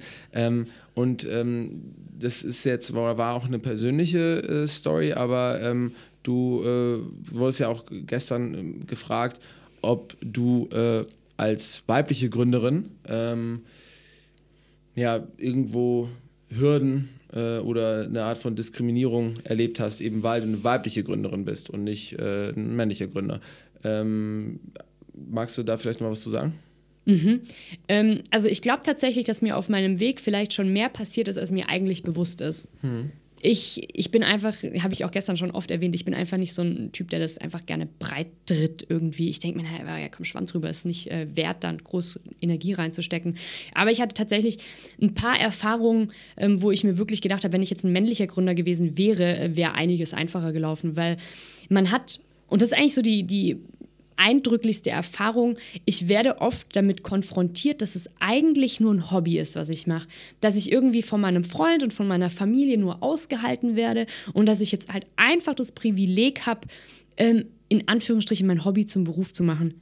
Und da ist auch, was ich auch ganz oft merke, ist, dass man mir als Frau unterstellt, dass ich das nicht skalieren möchte und dass ich auch dass ich auch kein Geld damit machen will, weil oft haben Frauen irgendwie Also ein bisschen Beschäftigungstherapie Problem. einfach. Ja, So neben dem Haushalt, ne? Da macht die doch so ein total. bisschen ihre Nudeln. Ja, genau, komm, ach, die ist doch Hausfrau. Jetzt lass sie mal irgendwie so ein bisschen, ich möchte das jetzt nicht abfällig sagen, aber lass die doch ihre Marmeladen irgendwie auf dem Wochenmarkt verkaufen. Ist doch wurscht, dass da am Ende nichts bei rauskommt, aber dann hat die was zu tun. So, und da bin ich teilweise richtig, richtig schockiert, dass ich als, als Unternehmerin, ich meine, ich habe eine, eine super Ausbildung in, in Betriebswirtschaft. Wollte ich gerade sagen. Also, ich meine, das wäre blöd, das irgendjemandem vorzuwerfen, ja, weil äh, ne, sich überhaupt darüber zu, zu stellen, was jemand anderes macht in seinem Business oder was er als seine Passion ansieht, Ja. aber dann auch noch bei dir mit so einer Top-Ausbildung. Ich meine, St. Gallen studiert, das ist eigentlich schon echt einfach blöd nur sowas, ne? Ja, richtig. Und, und es, es tut ehrlich gesagt total weh, dass ich mich da ähm, als Frau rechtfertigen muss und so sagen muss, nee, ich denke wirklich groß und wieso traut ihr mir das nicht zu? Und, und ich glaube, ich glaube fest daran, dass man profitabel wirtschaften kann, dass man aber profitabel sein kann und gleichzeitig nachhaltig. Ich glaube einfach, dass, dass wir gewisse ähm, Maßstäbe in der Wirtschaft neu denken müssen. Also dieses ähm, Wachstum über Grenzen hinaus, das wird wahrscheinlich nicht mehr so weit gehen. Aber gut, das ist ein anderes Thema. Ähm, und, und ich habe irgendwie das Gefühl, dass, dass man mir das als Frau nicht wirklich zutraut, weil gut, ich, es gibt auch einfach nicht so viele weibliche Gründerinnen. Da wird man am Anfang tatsächlich so ein bisschen belächelt, sowieso mit so einem wahnsinnig polarisierenden Thema, was eh sehr viele spaltet. Und ähm, ja, mit 99,9 Prozent meiner, meiner, meiner Kontakte sind Männer. Es gibt, habe ich ja vorher schon erwähnt, es gibt ganz, ganz wenige Frauen. Und leider, das ist gestern auch gefallen, das Thema, wenn ich dann mal mit, mit Frauen zusammenarbeite, ist es leider häufig so, dass, dass da eher so ein Catfight anfängt. Also, dass, dass man dann irgendwie Steine in den Weg be, be, ähm, gelegt bekommt oder dass man das dem anderen nicht gönnt. Irgendwie manchmal sind Männer einfach cooler. Den, weißt du, den stellst du so einen Kasten Bier her, so ganz salopp gesagt, ne? Und die haben dann am nächsten Tag haben die einen geilen Deal und, und sind Best Friends irgendwie. Und Frauen, also ich glaube, das müssen wir Frauen tatsächlich lernen. Also deswegen plädiere ich auch in meinen äh, Wirtschaftsbeziehungen, plädiere ich dafür, dass wir Frauen uns gegenseitig mehr pushen müssen, gegenseitig Allianzen schnüren müssen und uns gegenseitig weiterzubringen. Weil der Erfolg der anderen verhilft dir auch eventuell mhm. zum Erfolg. Es ist nicht so, oh, jetzt hat die Erfolg, der gönne ich das jetzt nicht, also lege ich ja absichtlich einen Stein in den Weg. Ja, Bullshit. Wenn ihr beide, Erfol also wenn eine Erfolg habt, habt ihr vielleicht beide Erfolg. Mhm. Und das ist was, was wir lernen müssen. Und ich, ähm, ja, ich versuche halt einfach meine Frau zu stehen in, in dem, was mir da passiert an vermeintlicher Diskriminierung. Aber ich bin einfach so ein Typ, ich mache da nicht so ein großes Fass drauf. Ja, das finde ich ist ein ziemlich interessanter Punkt, weil in der Feminismusdebatte ähm, hat man ja häufiger schon gehört, ja, Frauen müssen sich auch untereinander stärker unterstützen und mh, hm, es gibt so ein, so ein Bild, dass äh, ne, Frauen sozusagen dann auch meinetwegen in einem Unternehmen als Kollegin eher gegeneinander arbeiten, äh, stereotypisch gesagt ein bisschen zickig sind mhm. und Männer eher schneller Allianzen schließen untereinander. Ähm, ich frage mich aber manchmal, ob das nicht vielleicht auch ein Klischee sein kann und das vielleicht auch einfach mit der Wahrnehmung äh, zu tun haben könnte, weil zum Beispiel sowas wie, wie viele Frauen gründen wie viele Frauen sind in Führungspositionen. Das kannst du ja auch relativ leicht einfach erheben. Du kannst natürlich nicht so gut erheben, wie viele Frauen unterstützen Frauen. Ja? Und wie sind die zueinander im Job. Und deswegen habe ich mich auch schon mal gefragt, ob das vielleicht auch wiederum selber eine Stigmatisierung ist, eine Form der Stigmatisierung, wenn man sagt, ja, Frauen sind zickig zueinander, oder ob es vielleicht auch nur so ist, dass Frauen es vielleicht so vorkommt, als ob sie gegeneinander arbeiten würden, weil ähm, sie den Konkurrenzkampf anders wahrnehmen als zum Beispiel Männer. Und Männer einfach sagen, ja, der macht das, aber das ist vielleicht normal, dass er gegen mich arbeitet und Frauen das dann eher wahrnehmen als, hey, wir sind doch eigentlich eine Solidaritätsgemeinschaft und eine Solidargemeinschaft, wir müssen doch eigentlich was zusammen machen. Also da frage ich mich manchmal, ob es wirklich so ist und gestern hatten wir auch eine Diskussionsrunde, wo ähm, eine Frau auch gesagt hatte, so, ey, ich, ich sehe das überhaupt nicht, weil die einzigen Leute, die mich in meiner Karriere unterstützt haben, waren Frauen. Ja, mhm. und eben nicht Männer. Und natürlich ist es dann, sind das auch subjektive äh, Erfahrungsberichte, aber bei dem Punkt frage ich mich manchmal wirklich, ob das so ist.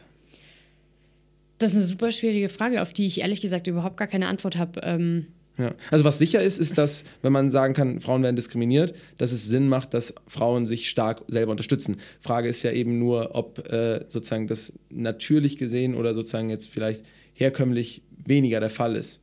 Mhm. Aber gut, da sagst du auch, da hast jetzt nicht die Nee, ehrlich gesagt nicht. Ich glaube einfach nur, was wir Frauen einfach tun sollten, ist, ähm, wir sollten uns aus dieser, aus dieser erlebten Diskriminierung einfach versuchen, selber zu befreien und nicht irgendwie an eine Quote hängen. Also gerade auch diese, diese Frage um die Frauenquote. Ich bin ein absoluter Gegner der Frauenquote. Mhm. Und ich muss auch ehrlich sagen, ich bin, du hast es vorher mal kurz erwähnt, ob ich nicht eben von solchen Frauenprogrammen jetzt speziell im, im, im Gründungswesen profitiere. Ich bin da ehrlich gesagt nicht sonderlich ein Fan von, von dieser Frauenkarte, weil ähm, ich habe dann natürlich auch mit anderen männlichen Gründern darüber geredet. Und das Witzige ist, ich erlebe von deren Seiten Diskriminierung. Weil, ganz ehrlich, wenn man sich die Gründungsgeschichte anschaut, wurden, wurden die männlichen Gründer, wurden die unterstützt? Haben die eine spezielle Art von Unterstützung erfahren, nur weil sie Männer sind? Nein. Wieso kriegen wir Frauen das jetzt wieder? Also ich, ich muss ehrlich sagen, wenn du hart für was arbeitest, wenn du deine Leistung erbringst, dann, dann wirst du auch irgendwann mal ähm, die Ernte dafür einfahren. Aber ich bin einfach kein wirklicher Fan von dieser Frauenkarte und deswegen, mhm. wie du vorher gemeint hast, ich, ich habe mich da bisher auch noch für kein Stipendium oder für eine Sonderunterstützung angemeldet, weil ich mir denke, ich kann das auch aus eigener Kraft schaffen. Und wie gesagt, viele männliche Gründer wiederum sehen das als Diskriminierung gegen sie selber, weil sie das einfach nicht erfahren haben. Hm. Und ich habe da größten Respekt vor jedem einzelnen Mann, der bisher gegründet hat, der auch teilweise mir als absolute Vorbildfunktion ähm, teilweise auch dient. Das ist hm. auch beeindruckend. Weißt du, ihr habt das ja auch alle geschafft. Ja, also da, mit dem Punkt wirst du auf jeden Fall anecken. Ähm, ich polarisiere grundsätzlich. Ja, das ist, okay. das ist aber okay. Das ist ja auch unterhaltsam. Ähm, nicht nur, weil wir jetzt bei Geil Montag eine Quote schon immer haben, also 50 Prozent der Leute, mit denen wir sprechen, ähm, äh, sind Frauen und werden auch Frauen sein, ähm, äh, sondern ähm, ja, weil viele Leute, glaube ich, also vor ein paar Jahren hatte man, glaube ich, noch eher einen Konsens vielleicht, dass es nicht unbedingt eine Quote bräuchte. Mhm. Ähm, ich glaube, mittlerweile sind ziemlich viele Leute, die am Anfang vielleicht auch nicht von der Quote überzeugt waren, äh, Quotenbefürworter, weil sie sagen, sorry, es geht nicht anders, weil wenn die nächsten zehn Jahre wieder nichts passiert, ja, dann müssen wir es einfach quasi mit der Brechstange machen und wirklich harte Regeln haben, äh, damit wir äh, Frauen jetzt in die Position bekommen, die sie eigentlich verdienen. Und äh, viele Leute, und ich glaube auch ehrlicherweise ich, würde dir auch widersprechen, ähm, wenn du sagst, äh, dass Männer auch nicht irgendwie gegründet haben oder in die Position gekommen sind, weil sie Männer sind. Ähm, weil es halt aus meiner Wahrnehmung in unzähligen Facetten des Alltags und Arbeitslebens halt eben schon so ist, dass typisch männliches Verhalten belohnt wird, weil sozusagen eben Männer in auch den Entscheidungspositionen stecken und deswegen sozusagen sich selber und ihr eigenes Verhalten reproduzieren und bestätigen. Und äh, egal ob das jetzt äh, äh Posen und, und äh, äh Power-Gebärden sind oder ob das eine Art und Weise ist, wie man Dinge überhöht oder einfach versucht, Stärke zu, zu simulieren, ähm, das häufiger gratifiziert wird äh, im, im Arbeitsleben als halt, glaube ich, äh, Ehrlichkeit, Transparenz und äh, äh bestimmte andere Dinge. Und ähm, das teilweise Attribute sind, also sozusagen dieses, dieses äh, Überspielen der eigenen Stärke, ja, dieses, dieses Risikoproletenhafte und so, dass das halt häufig äh, einfach dich zum Ziel führt. Ja? Und ähm, dass das ja eigentlich generell keine guten Eigenschaften sind, aber gerade weil häufig Männer in den Entscheidungspositionen sitzen, auch dieses Verhalten reproduziert wird. Ich glaube, mein, mein Fazit dazu ist, ich glaube, wir können alle voneinander was lernen. Ich glaube, ich, also ich kann das nicht auf alle Frauen ähm, niederbrechen, das würde ich mir niemals anmaßen. Ich für mich, ich kann von männlichen Gründern lernen. Ich glaube aber genauso gut, dass ähm, die männliche Gründerwelt auch viel von den weiblichen Eigenschaften ähm, lernen kann. Ich glaube, da muss einfach jeder so sein, sein, sein Cherry-Picking machen und das Beste ähm, rauspicken oder Best Practices suchen, die für einen selber funktionieren ich bin einfach, ich glaube, ich bin einfach in dieser Debatte, ich bin überhaupt keine Feministin, ganz im Gegenteil, ich weiß nicht, ich bin halt mehr so Ronja die Räubertochter. Irgendwie. Du sagst, lasst mich mit eurem Scheiß in Ruhe, ich will einfach das durchziehen, was ich durchziehen will. Ich will über die wesentlichen Sachen debattieren und ich weiß, mit, mit dieser Meinung polarisiere ich sehr, ähm, aber lasst uns einfach machen, einfach machen. Und wenn mir halt jemand blöd kommt, ja, dann kommt er mir halt blöd. Wenn es wenn, wirklich unter die Gürtellinie geht, dann, dann spreche ich das auch an, aber dann habe ich auch selber, ich selber, die Eier und, und sag, hey, bis hierhin und nicht weiter. Weil ich bin mein eigener Verfechter, ich bin mein eigener Richter, ich bin, ich habe mein eigenes Leben selber in der Hand und ich kann nicht darauf warten, dass es jemand anderes in die Hand nimmt, nur weil er mir jetzt eine Frauenkarte zusteckt oder hier einen Bonus oder da. Ich kämpfe einfach gerne selber für mein Glück und, und für das, was ich erreiche. Und deswegen bin nur ich dafür verantwortlich. Lara, schön, dass wir miteinander sprechen konnten heute. Danke fürs Gespräch und sehr, sehr viel Erfolg jetzt in deiner weiteren äh, Gründungszeit und Gründungsphase. Es ist eigentlich super spannend, mal mit jemandem zu sprechen, der eigentlich so knapp und oder so frisch noch in der Gründung ist und äh, noch so viel vorhat. Deswegen äh, danke fürs Gespräch. Vielen Dank, Paul. Vielleicht bin ich in einem Jahr wieder bei dir und erzähle über weitere Erfolge von Beneto oder von Fehlschlägen. Ich freue mich auf jeden Fall sehr, dass ich meinen aller, allerersten Podcast mit dir machen durfte. Herzlichen Dank. Ach, toll. War der erste, auch ganz der erste. Das war der ganz der erste und eigentlich bin ich super aufgeregt. Aber im Radio warst du schon mal, ne? Ja, bei Radio 7 waren wir schon bei Renecker Alp, aber äh, Podcast ist nochmal was anderes. Es ist schon nochmal intimer einfach. Ja, ich fand's gut, aber das sollen dann die anderen. Wie auch Lukas Bedeutz mir gesagt hat, soll der Trainer entscheiden, sollen die Zuschauer entscheiden. Ja, das soll ihr jetzt entscheiden. Also, bis Geiler dann. Montag. Tschüss. Tschüss.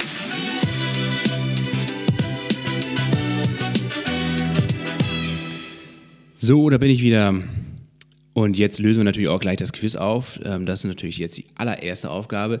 Wahrscheinlich wird es euch aufgefallen sein. Ähm, Paul hat im Intro gefehlt, ich habe während der Folge gefehlt. Daraus lässt sich schließen, ich war leider gar nicht am Bodensee dabei. Das heißt, ich habe das Intro hier äh, in der reinen Fantasie gesprochen. Ähm, habe mir hier noch ein schönes Bild äh, bei mir ins Zimmer gehängt vom Bodensee, damit ich auch ungefähr so ein bisschen das Feeling äh, gespürt habe hier beim Intro und Outro einsprechen, das, das Paul gehabt haben muss, als er jetzt vor ja, ein paar Tagen da unten auf der Konferenz war und äh, bei dieser Gelegenheit dann auch Lara vor dem Mikrofon hatte und interviewen konnte. Und wir haben uns dann überlegt, na, na gut, Intro, Outro muss ja trotzdem irgendwie sein dann äh, mache ich das wenigstens, nachdem ich mir die Folge angehört habe. Und ähm, jetzt beehre ich euch also nochmal beim Outro. Ähm, ja, das gibt mir natürlich auch unfassbare Freiheiten. Ich kann jetzt hier, also Paul hatte diese Idee mit dem Outro, dass ich das Outro spreche. Das ist natürlich wunderbar gewesen, diese Idee. Aber ja, mal gucken, ob er damit am Ende dann wirklich glücklich wird. Denn jetzt gibt es natürlich knallharte Kritik hier. Jetzt wird die ganze Folge wirklich seziert. Und ähm, ich habe mir wirklich boah, bestimmt ja, Durchblättern hier bestimmt zwei, ja, doch eher drei Seiten Notizen gemacht. Also das Auto wird ein bisschen länger jetzt. Mal gucken, ähm, äh, was wir hier jetzt rausfiltern können. Was haben wir heute gelernt? Also das Erste, was ich tatsächlich gelernt habe, wirklich sehr interessant. Ähm, Paul ist ja, äh, ja, großer Vegetarier, das äh, betont er auch immer wieder gerne. Finde ich super. Ähm, hält auch wirklich konsequent durch, zumindest immer in meiner Anwesenheit. Wenn wir zusammen irgendwo was essen gehen, ähm, habe ich ihn noch kein kein Schnitzel essen sehen. Aber er isst ja Fisch. Und heute habe ich jetzt endlich gelernt, warum Paul ähm, beim Fisch eine Ausnahme macht, weil die Fische ein kleines Gehirn haben. Das ist eine gute Ausrede auf jeden Fall oder auch generell eine gute Begründung, das, das merke ich mir mal. Ähm, ich esse jetzt auch nicht so wahnsinnig viel Fleisch, esse auch ab und zu Fisch. Wenn ich jetzt demnächst mal Vegetarier werden sollte, dann, ähm, dann habe ich jetzt hier auf jeden Fall ein Argument mehr in der Hand ähm, um das auch so ein bisschen zu rechtfertigen und zu erklären. Also das war auf jeden Fall ein Learning von mir. Ähm, danke, Paul, an der Stelle dafür. Wir haben tatsächlich aber natürlich auch viel mehr gelernt und dann äh, primär natürlich von unserem Gast Lara, äh, denn die ist da viel tiefer drin in dieser ganzen Materie, was äh, die Zusammenhänge in der globalen Ernährungsindustrie betrifft. Demnächst müssen 10 Milliarden Menschen ernährt werden und wenn man sich anschaut, wie wir das hier in der westlichen äh, Hemisphäre tun, also wie gesagt mit viel Fastfood, mit extrem viel Fleisch ähm, und so weiter und so fort, dann kann einem ja, dann kann einem ein bisschen unheimlich werden, denn ähm, in, in China und in Indien, Indien und auch in anderen Teilen der Welt wird dieser Lebens- und auch dieser Ernährungsstil ja leider doch äh, vielseitig kopiert und dass das nicht unbedingt nachhaltig oder tragfähig ist, das leuchtet wahrscheinlich jedem ein. Lara hat das nochmal ganz gut auf den Punkt gebracht. Sie hat ja, wie gesagt, auch selbst mal in China äh, gelebt. Ähm, ich war da ja, als Tourist mal hier und da zu Gast, aber ähm, es ist schon was anderes, einfach da dann, glaube ich, richtig zu leben und vor allem auch mit diesen Menschenmassen tagtäglich umzugehen. Und dann wird einem auch viel, viel eher bewusst, was das eben vor allen Dingen auch für Auswirkungen auf, ähm, auf die Umwelt hat. Wenn, wenn dann wirklich alle ähm, mit 60, 70 Kilo Fleisch pro, pro Jahr ähm, zufrieden sind erst, das wird äh, knallhart. Von daher mal gucken. Ich habe äh, bisher Insekten primär auf irgendwelchen Foodmärkten in äh, Thailand gegessen. War eigentlich immer ganz lecker. Das, äh, ja, diese ganze Beschreibung, die da äh, Lara gebracht hat, das schmeckt nussig und, und irgendwie eigentlich auch ganz lecker, je nachdem, nach Zubereitungsart. Meistens wird es ja frittiert. Ähm, das stimmt. Also der Ekel ist natürlich trotzdem da, wenn man es zumindest noch visuell so vor sich hat, äh, so, so, eine ganze Grille oder so dann, und das dann auch richtig schön knirscht zwischen den Zähnen. Das ist nicht unbedingt geil. Ähm, umso geiler ist es jetzt aber natürlich, dass Lara das, äh, vor allen Dingen dieses Visuelle, also diese, dieser Ekel, den, den wir ja auch in unseren äh, Weiten hier haben, in unseren Kulturkreisen, ähm, das so ein bisschen umgeht, indem sie das einfach komplett klein häckselt und dann äh, in Pasta, also in ein ja, sehr anerkanntes Lebensmittel irgendwie ähm, packt. Das finde ich einen super smarten Ansatz werde ich auch demnächst mal probieren. Die Nudeln, wenn sie mal wieder im Verkauf sind, zurzeit ist ja alles ausverkauft, was natürlich auch sehr gut ist, dass das Geschäft schon gut anläuft, dass das Crowdfunding äh, extrem gut gelaufen ist.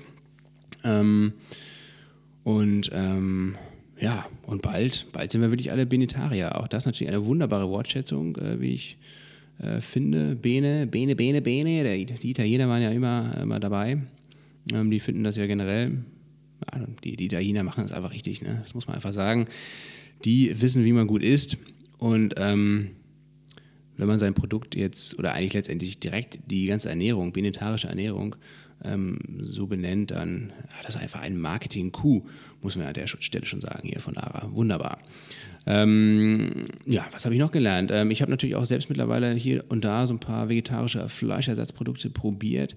Primär, ja, Werbung wollen wir ja hier nicht machen, aber von einer Marke, die eigentlich aus der Fleischindustrie kommt. Na gut, machen wir es doch. Rügenwalder, die wollen wir sowieso demnächst mal hier einladen weil die ja so ein bisschen wegkommen jetzt von ihrer Fleischproduktion, mittlerweile schon 40 Prozent Umsatz machen mit vegetarischen äh, Produkten. Und die sind tatsächlich, ich habe ja immer nicht dran geglaubt, aber die sind wirklich echt lecker, muss ich sagen. Also so, so ein vegetarischer Chicken Wing oder so eine Schinkenknacker oder so, das schmeckt unfassbar ähm, originalgetreu und teilweise sogar auch von der Konsistenz her besser als, ja, als einen richtigen Chicken Wing. Nicht schlecht auf jeden Fall. Also von daher, man sollte, glaube ich, echt offen sein für ähm, für neue Innovationen und von, äh, für neue Sachen. Ähm, heute die Folge hat mich auch äh, wieder darin bestärkt.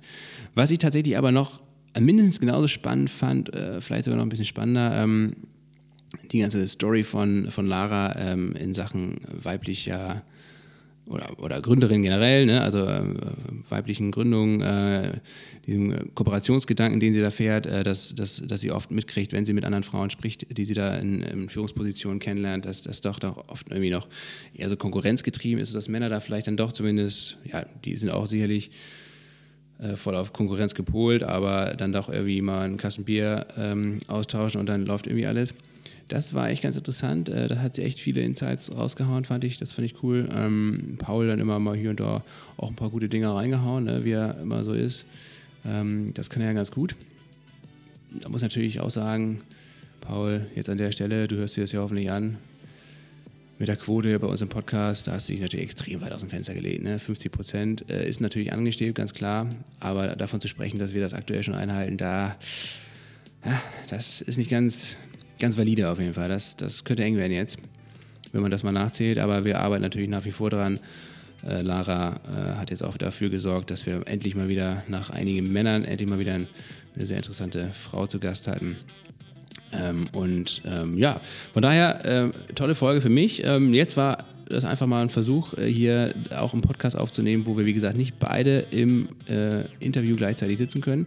Ihr könnt uns gerne mal schreiben, wie ihr das gefunden habt, ähm, wie wir es gelöst haben und ob wir das in Zukunft vielleicht ab und an mal machen können, dieses Prinzip. Denn ähm, ja, gerade diese ganzen Terminfindungen mit den Gästen ist natürlich immer echt eine ganz schöne Herausforderung, ähm, das irgendwie unter einen Hut zu bekommen. Äh, jetzt hat es gut geklappt. Wir sind gespannt auf eure Rückmeldung und jetzt zum absoluten Abschluss noch eine ganz kleine Anekdote. Ich habe ja natürlich mit Paul darüber gesprochen, ähm, wie er jetzt da zu dieser Konferenz gekommen ist und, ähm, und wie er das alles gefunden hat. Und ich finde das ja immer so süß, Paul, ne? muss ich an der Stelle sagen, wie du dich dann auch freust, wenn du an deiner alten Uni bist und dann irgendwie da so äh, richtig äh, chauffiert wirst und alle Leute freuen sich, dich zu sehen und, und sagen, boah, der Paul, Mensch, der macht jetzt den geilen Motor-Podcast und das ist ein ganz großes Ding hier, also dieser Promi-Status damit kann man dir ja wirklich eine Freude machen. Also von daher an alle Leute in Friedrichshafen, die sich das jetzt anhören, äh, oder auch generell alle Leute, die Paul mal treffen, ähm, lasst ihm das einfach. Ne? Also die, dieser Promi-Status, das ist wirklich ganz, ganz wichtig. Da legt Paul großen Wert drauf. Damit könnt ihr ihm eine unfassbare Freude machen.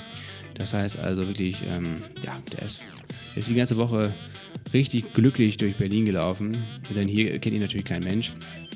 Ähm, in Friedrichshafen ist da noch die Welt in Ordnung. Ähm, ja, das nochmal als letzter kleiner Abschluss. Ich bin gespannt, Paul, was du sagst. Ob sich das gelohnt hat, hier mich ins Auto zu lassen. Pah, tja, weiß ich nicht. Weiß ich auch nicht. Mal gucken. Ich gehe jetzt ins Bett. Ist schon spät. Mitternacht. Ist ja fast schon durch. Aber wir wünschen euch eine wunderbare Woche. Macht's gut. Und nächste Woche sind wir natürlich wieder live dabei, wenn es heißt Geil Montag. Bis dahin.